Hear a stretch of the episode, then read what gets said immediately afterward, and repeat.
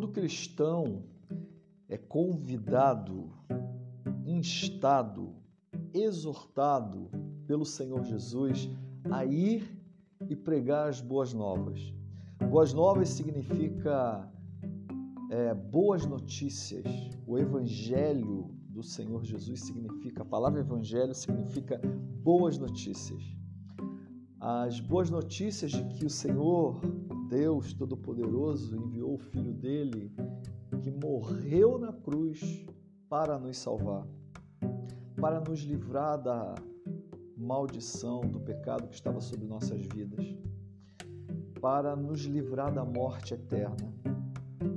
É, essas são as boas novas, as boas novas de uma nova vida que já começa nesta vida, em que a gente tem a luz do mundo e que a gente consegue enxergar as coisas que estão ao nosso redor, nos impedindo de batermos com a cabeça por não enxergarmos, que nos faz andar com segurança sem que nós tropecemos e isso possa causar algum tipo de machucado em nós.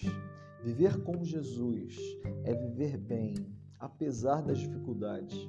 É viver mesmo quando vierem as, as aflições, as dificuldades, a gente sabe que a gente está na segurança do Senhor e que Ele nos protege, que Ele nos guarda e que Ele está conosco. Não cabe ao cristão é, julgar, condenar. É, ao cristão cabe apenas perdoar. Lá em Lucas capítulo 6, versículos 37 em diante, fala assim: Não julguem e vocês não serão julgados. Não condenem e não serão condenados. Perdoem e serão perdoados. É interessante isso. A mensagem do cristão não é uma mensagem de condenação. A, a condenação é a realidade de todo ser humano. Nascemos no pecado, fomos formados no pecado e vivemos no pecado.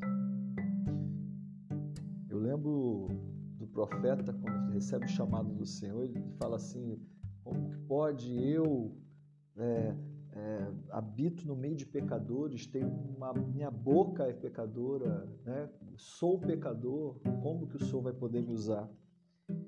E, é, e, a gente é usado e a gente é abençoado simplesmente porque alguém pagou o preço pelos nossos pecados. O castigo que estava sobre nós foi retirado e, depois, e Jesus sofreu o castigo que nós deveríamos sofrer. Portanto, não devemos mais nada ao pecado, não devemos mais nada ao inferno. Mas quando Jesus fala, não julguem, é, meus irmãos, isso é tão sério porque ao cristão não cabe julgar, ao cristão não cabe dizer quem vai para o inferno ou quem vai para o céu.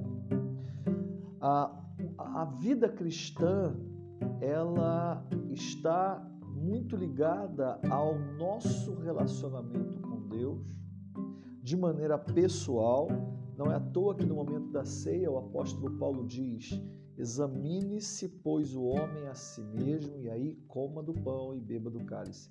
Porque a, a, o cristianismo é uma, um autoexame constante da nossa vida em relação à vida de Cristo. Uh, e fora da nossa vida, fora daquilo que o Senhor tem para a nossa vida, nós temos o dever de sermos sal e luz, de iluminarmos e salgarmos. Nós temos o dever de falar, é dever, não é escolha. Aquele que não fala, é, ele não está cumprindo uma ordem clara do Senhor Jesus.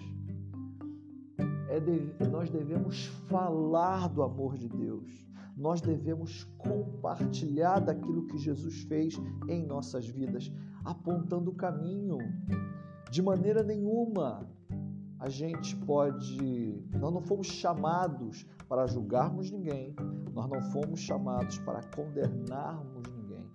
Porque o julgamento e a condenação, ela vai acontecer no último dia. Quando Jesus voltar, aí ele não virá mais como o nosso advogado, mas como o acusador, né? Aí sim ele vai julgar e condenar. Mas estamos no tempo da graça. No tempo da graça é o tempo em que eu cuido da minha vida, como está a minha vida com Deus. E eu proclamo o Jesus ressurreto para todos que eu puder fazer, todos que estiverem ao meu alcance. Eu vivo a nova vida de Cristo e compartilho esta nova vida não apenas com atos. Muitas pessoas vão dizer que é importante é, a gente mais viver do que falar, mas não é isso que a Bíblia fala. A Bíblia fala que a gente deve falar. A Bíblia fala que nós devemos pregar. A Bíblia fala que nós devemos compartilhar aquilo que Jesus fez na nossa vida. Como diz o apóstolo Paulo, dizia: Como, ouve, como crerão se não tem quem fale? E a verdade é que nós fomos convidados, nós fomos instados, nós fomos exortados para que falássemos. Mas infelizmente, alguns cristãos que não compreendem isso, eles mais se dedicam a julgar a atitude de A, B, C, D, mais em condenar se aquele vai para o céu ou aquele vai para o inferno, e muitos que deveriam perdoar, eles simplesmente não têm perdoado. Então, três ordens que Jesus deixou para cada um de nós: não julguem, não condenem e perdoem.